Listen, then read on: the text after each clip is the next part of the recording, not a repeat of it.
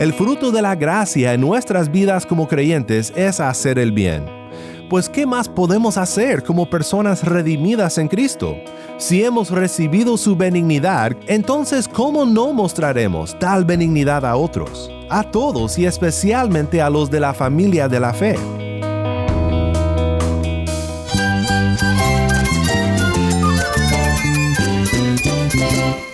Cristo es la esperanza. Cristo es mi Señor y mi Salvador. Cristo ha transformado mi vida. Cristo es la viña. Separado de Él, nada puedes hacer. Cristo es el camino, la verdad y la vida. Jesús es mi todo. El único descanso, la única paz verdadera es con Jesucristo. Estás escuchando a El Faro de Redención.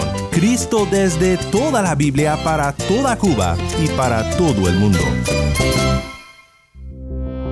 Hola, mi nombre es Daniel Warren. Gracias por acompañarme aquí en El Faro. Comenzamos hoy nuestra segunda semana estudiando juntos el fruto del Espíritu. Y continuamos con el siguiente aspecto del fruto del Espíritu, la benignidad. Y meditaremos en varios textos y lo que nos dicen sobre nuestra tendencia de buscar nuestro propio bienestar cuando lo que Dios nos pide es un espíritu de benignidad. Es algo que solamente el Espíritu de Dios puede obrar en nuestras vidas, pero también es un llamado para todo aquel que ha recibido la benignidad de Dios. Si tienes una Biblia, busca Gálatas 5 y quédate conmigo. El faro de redención comienza con Cuba Lava, esto es mi riqueza.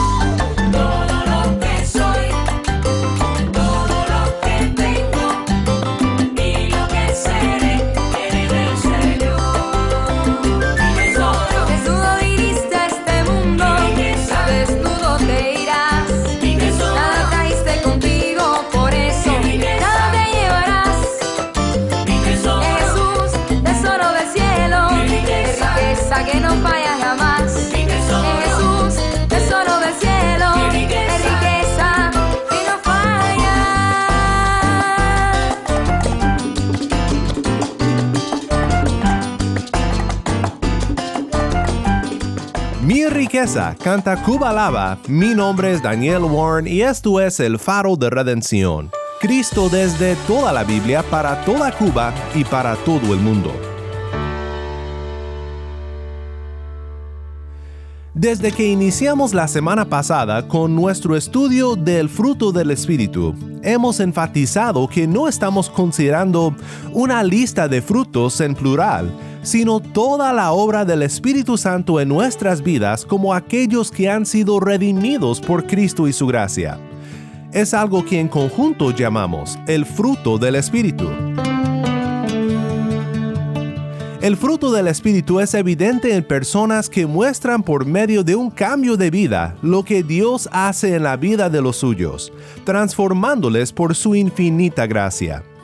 Hoy llegamos a un aspecto más de este gran cambio, de este fruto que el Espíritu hace brotar en nuestras vidas. Escuchemos juntos el texto de nuevo en Gálatas 5 y enseguida pensaremos sobre la siguiente característica de una vida redimida. Pero el fruto del Espíritu es amor, gozo, paz, paciencia, benignidad, bondad, fidelidad, mansedumbre, dominio propio. Contra tales cosas no hay ley, pues los que son de Cristo Jesús han crucificado la carne con sus pasiones y deseos. Si vivimos por el Espíritu, andemos también por el Espíritu. No nos hagamos vanagloriosos, provocándonos unos a otros, envidiándonos unos a otros. Pues el autor Jerry Bridges, que tantas veces citamos aquí en el faro por sus observaciones muy acertadas sobre la vida cristiana, él dice lo siguiente sobre la benignidad que el Espíritu hace crecer en la vida de los cristianos. Dice, normalmente pienso en la benignidad en términos de nuestra empatía y la consideración que expresamos hacia otros quiero tomar como punto de partida el texto que Bridges menciona sobre la benignidad. En Gálatas 6:10, Pablo dice, Así que entonces, hagamos bien a todos según tengamos oportunidad, y especialmente a los de la familia de la fe. En unos momentos regresaremos a este texto, pero antes quiero que observemos lo que Pablo dice sobre lo opuesto a este fruto del Espíritu. Gálatas 5, 25 al 26 dice, Si vivimos por el Espíritu, andemos también por el Espíritu. No nos hagamos vanagloriosos, provocándonos unos a otros, envidiándonos unos a otros. Andar en el Espíritu no nos permite pensar que somos el centro del universo, provocando y envidiando a otros. Esta actitud es el enemigo de la benignidad. Hay un pasaje en la Biblia que habla de los resultados de la vanagloria, la provocación y la envidia. Hace días estuvimos en la carta de Santiago y quiero que regresemos a su carta por un momento. Dice Santiago 4, 1 al 3, ¿de dónde vienen las guerras y los conflictos entre ustedes? ¿No vienen de las pasiones que combaten en sus miembros? Ustedes codician y no tienen, por eso cometen homicidio son envidiosos y no pueden obtener, por eso combaten y hacen guerra. No tienen porque no piden. Piden y no reciben, porque piden con malos propósitos, para gastarlo en sus placeres pues siempre se me ha hecho interesante que en textos como el de Santiago y también en las cartas de Pedro, por ejemplo, cuando los apóstoles dirigían una carta a personas que están sufriendo persecución, el autointerés forma un tema central en lo que escriben. Eso es muy interesante. Tal vez hayas notado que cuando tú enfrentas momentos difíciles y periodos de pruebas, tu primer impulso tiende a ser el protegerte a ti mismo tendemos de buscar nuestros propios intereses en momentos de prueba. No hay nada nuevo bajo el sol. El pueblo cristiano ha enfrentado las mismas tentaciones en toda la historia cristiana. Nuestra primera tendencia en momentos de sufrimiento y dolor es de protegernos a nosotros mismos.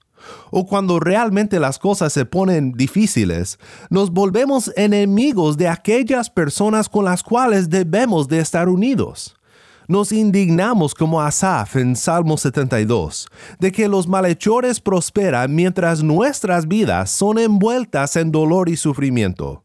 Y cuando nos indignamos con los que no siguen a Cristo, es cuando comenzamos a fijarnos en nuestros hermanos del pueblo de Dios. Y miramos a los que se sientan a nuestro lado domingo tras domingo, y nos parece que sus vidas son maravillosas, y nos llenamos de envidia, porque estamos bajo la sombra oscura de las pruebas en nuestra vida. Santiago le escribe a personas como tú y como yo para sacarlas de su egocentrismo con palabras penetrantes, para convencer sus conciencias y para dirigir sus pasos en la sabiduría, para que se aferren a su única esperanza, el Señor Jesucristo. Santiago es sagaz, pero también habla como profeta, y su voz profética suena más fuerte que nunca en el capítulo 4, cuando él dice, Oh almas adúlteras, ¿no saben ustedes que la amistad del mundo es enemistad hacia Dios? Por tanto, el que quiere ser amigo del mundo se constituye enemigo de Dios. Santiago 4:4. ¿Ves lo que dice aquí? Está describiendo la vida de aquellos que no andan en el Espíritu por su amistad con el mundo, una amistad que se muestra en sus actitudes y sus acciones, han tomado los votos matrimoniales de su relación con Dios y los han olvidado, siendo infieles a Dios, amando al mundo y su sabiduría. El no andar en el Espíritu es adulterio espiritual y es el enemigo de la benignidad que marca a aquellos que crecen en el fruto del Espíritu. Santiago pone incómodo a aquellos que niegan andar en el Espíritu y lo describe de una forma muy difícil de escuchar, pero también muy necesaria para nosotros. La carta de Santiago contiene instrucciones sobre cómo pasar las pruebas por la fe, buscando la sabiduría de Dios sin dudar de su fidelidad, con una mente enfocada en aquel con el cual no hay cambio ni sombra de variación. Y aquí, Santiago nos advierte que nuestro egocentrismo revelado por nuestras acciones demuestra un corazón que no sirve al Maestro. La guerra entre nosotros y otros es causada por la envidia y la vanagloria, y tiene que ser arrancada como maleza, quitada de nuestras vidas para dar lugar al fruto del Espíritu. Bridges observa que la persona que ha crecido en la gracia de la benignidad ha ampliado su pensamiento fuera de sí mismo y sus intereses, y ha desarrollado un interés genuino en la felicidad y el bienestar de otros. Con esta observación quiero regresar al texto de Gálatas 6, que dice en el versículo 10, Así que entonces hagamos bien a todos según tengamos oportunidad y especialmente a los de la familia de la fe. Este versículo forma parte de unas instrucciones que Pablo da a los que se benefician del ministerio de ser pastores. Dice, y al que se le enseña la palabra, que comparta toda cosa buena con el que le enseña. No se dejen engañar. De Dios nadie se burla, pues todo lo que el hombre siembre, eso también seguirá porque el que siembra para su propia carne, de la carne segará corrupción, pero el que siembra para el Espíritu, del Espíritu segará vida eterna. No nos cansemos de hacer el bien, pues a su tiempo, si no nos cansamos, segaremos. Así que entonces hagamos bien a todos según tengamos la oportunidad, y especialmente a los de la familia de la fe hay cierto sentido económico en estas instrucciones, de que la iglesia debe de apoyar a sus pastores en cuanto a sus necesidades físicas. Pero más ampliamente vemos lo que la gracia produce en nuestras vidas cuando andamos en el Espíritu los que han sido instruidos por pastores llenos de la benignidad de Cristo, quien dio su vida por los enfermos, los débiles y los desamparados, los que han sido instruidos por pastores con esta característica de la benignidad, deben demostrar de igual forma benignidad a sus pastores. Regresando a nuestro estudio sobre el fruto del Espíritu en el capítulo anterior de Gálatas, recordemos cómo es relacionada la cosecha del bien con el Espíritu. No se dejen engañar, de Dios nadie se burla, pues todo lo que el hombre siembre, eso también segará. Porque el que siembra para su propia carne, de la carne segará corrupción Pero el que siembra para el Espíritu, del Espíritu segará vida eterna. Pablo dice, no nos cansemos de hacer el bien, pues a su tiempo, si no nos cansamos, segaremos. Así que entonces hagamos bien a todos según tengamos oportunidad, y especialmente a los de la familia de la fe. El fruto de la gracia en nuestras vidas como creyentes es hacer el bien. El reformador protestante Martín Lutero dijo, la fe es una cosilla bastante ocupada. Siempre se preocupa por hacer buenas obras. Pues ¿qué más podemos hacer como personas redimidas en Cristo? Si hemos recibido su benignidad, entonces ¿cómo no mostraremos tal benignidad a otros? A todos y especialmente a los de la familia de la fe. Para terminar nuestro estudio de hoy, quiero que reflexionemos en algo más. Hemos estado considerando el fruto del Espíritu, pero las mismas características que Gálatas 5 dice que son el resultado de la obra del Espíritu Santo en nuestras vidas, también somos mandados a buscar, a poner en práctica en nuestras vidas. Escucha lo que dice Pablo en Colosenses 3, 12 al 14. Entonces, ustedes como escogidos de Dios, santos y amados, revístanse de tierna compasión, bondad, humildad, mansedumbre y paciencia, soportándose unos a otros y perdonándose unos a otros, si alguien tiene queja contra otro. Como Cristo los perdonó, así también háganlo ustedes. Sobre todas estas cosas, vístanse de amor, que es el vínculo de la unidad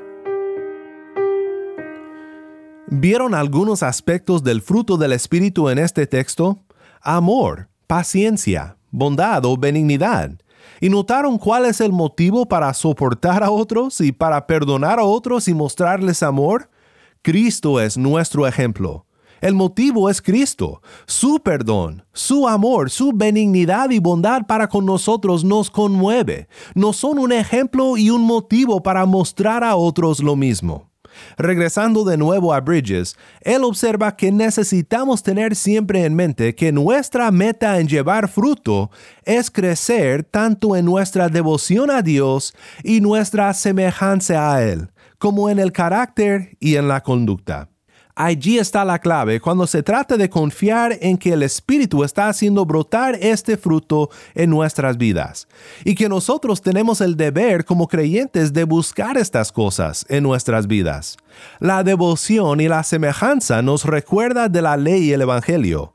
La ley es que nosotros debemos de vivir una vida de devoción al Señor, pero el Evangelio es que nuestro Dios nos ha mostrado bondad y benignidad, amor y perdón en Cristo Jesús. Notemos lo que Pablo dice en otro lugar, en Tito 3:3 en adelante. Porque nosotros también en otro tiempo éramos necios, desobedientes, extraviados, esclavos de deleites y placeres diversos, viviendo en malicia y envidia, aborrecibles y odiándonos unos a otros. Pero cuando se manifestó la bondad de Dios nuestro Salvador y su amor hacia la humanidad, Él nos salvó, no por las obras de justicia que nosotros hubiéramos hecho, sino conforme a su misericordia, por medio del lavamiento de la regeneración y la renovación por el Espíritu Santo, que Él derramó sobre nosotros abundantemente por medio de Jesucristo nuestro Salvador, para que justificados por su gracia fuéramos hechos herederos según la esperanza de la vida eterna palabra fiel es esta. Y en cuanto a estas cosas, quiero que hables con firmeza, para que los que han creído en Dios procuren ocuparse en buenas obras. Estas cosas son buenas y útiles para los hombres. Pero evita controversias necias, genealogías, contiendas y discusiones acerca de la ley, porque son sin provecho y sin valor. Al hombre que cause divisiones después de la primera y segunda amonestación, recházalo sabiendo que el tal es perverso y está pecando, habiéndose condenado a sí mismo. Controversias, contiendas, divisiones. ¿Suena familiar?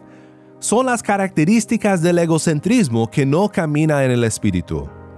¿En dónde empezamos a poner en práctica entonces este aspecto del fruto del espíritu?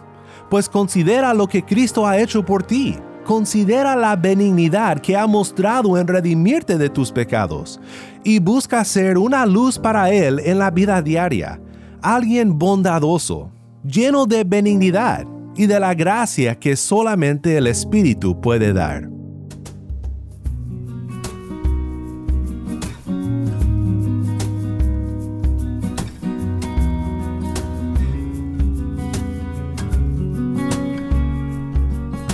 Mi vida no es más que unos años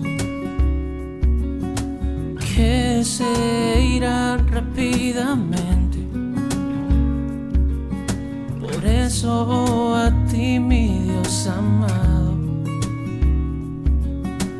quiero agradarte totalmente. Y es que no quiero vivir para agradarme a mí. Quiero hacer tu voluntad. Por ti yo quiero vivir. Toma mis manos,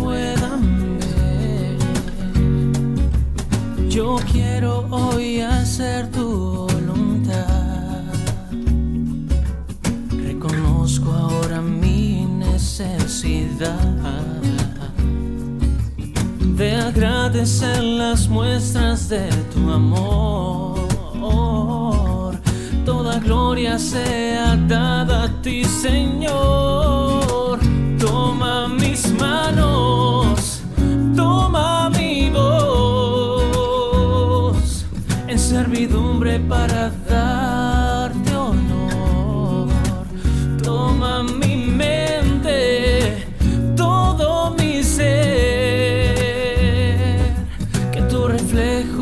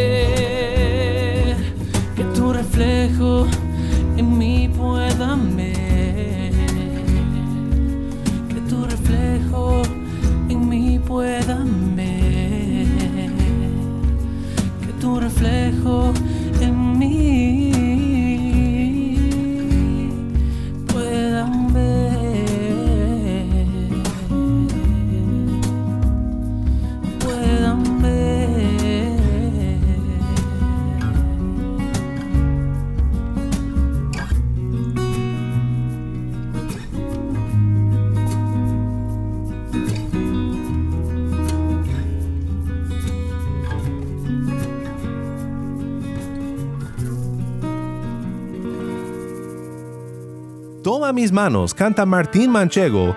Mi nombre es Daniel Warren y esto es el faro de redención.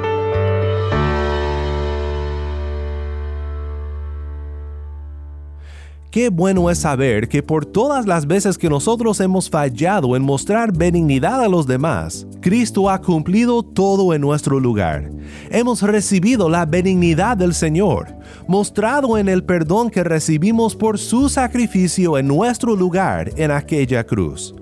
Esta benignidad es nuestra más grande motivación para mostrar a otros lo que el Espíritu produce en nosotros. Un corazón que abandona el egocentrismo y considera las necesidades de otros, siempre comportándonos de una manera digna del Evangelio, de la benignidad de nuestro Dios. Oremos juntos para que Dios nos ayude a seguir a Cristo en el Espíritu de esta manera. Padre Celestial, gracias te damos por este estudio de tu palabra, por este tiempo que hemos pasado escuchando la palabra de nuestro Cristo, que nos habla del gran error de enfocarnos en nosotros mismos y de no crecer en la benignidad que es digna de un Hijo del benigno Dios que en Cristo nos ha dado todo lo que necesitamos para la redención y la vida eterna. Ayúdanos, oh Señor, a que crezcamos en este aspecto tan clave del fruto del Espíritu Santo y que con los ojos puestos en Cristo Jesús seamos un ejemplo de lo opuesto de la envidia y la vanagloria de este mundo. Seramos personas conformadas a la imagen de nuestro Cristo, quien por su amor a nosotros nos ha dado tanta gracia, tanto amor y tanta benignidad. En el nombre de Cristo oramos. Amén.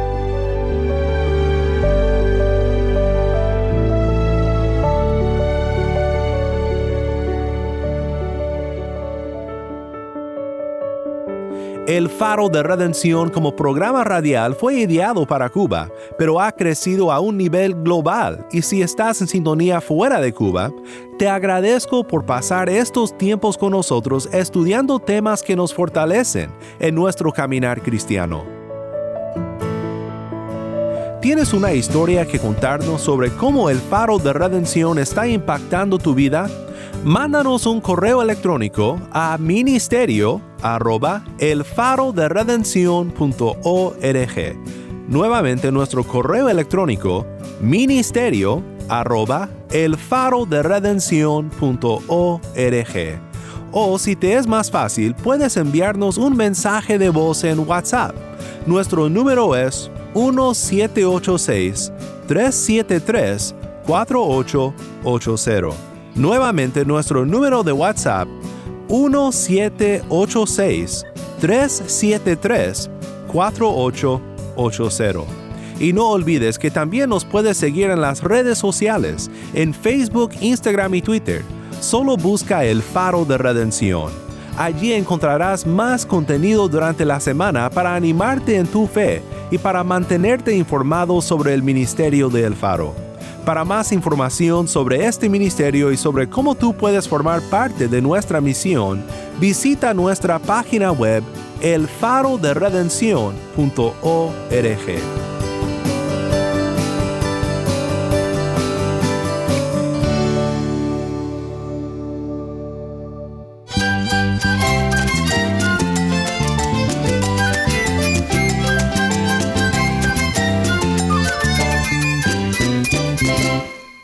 es Daniel Warren. Te invito a que me acompañes mañana en esta serie El fruto del Espíritu. La luz de Cristo desde toda la Biblia para toda Cuba y para todo el mundo, aquí en el faro de redención.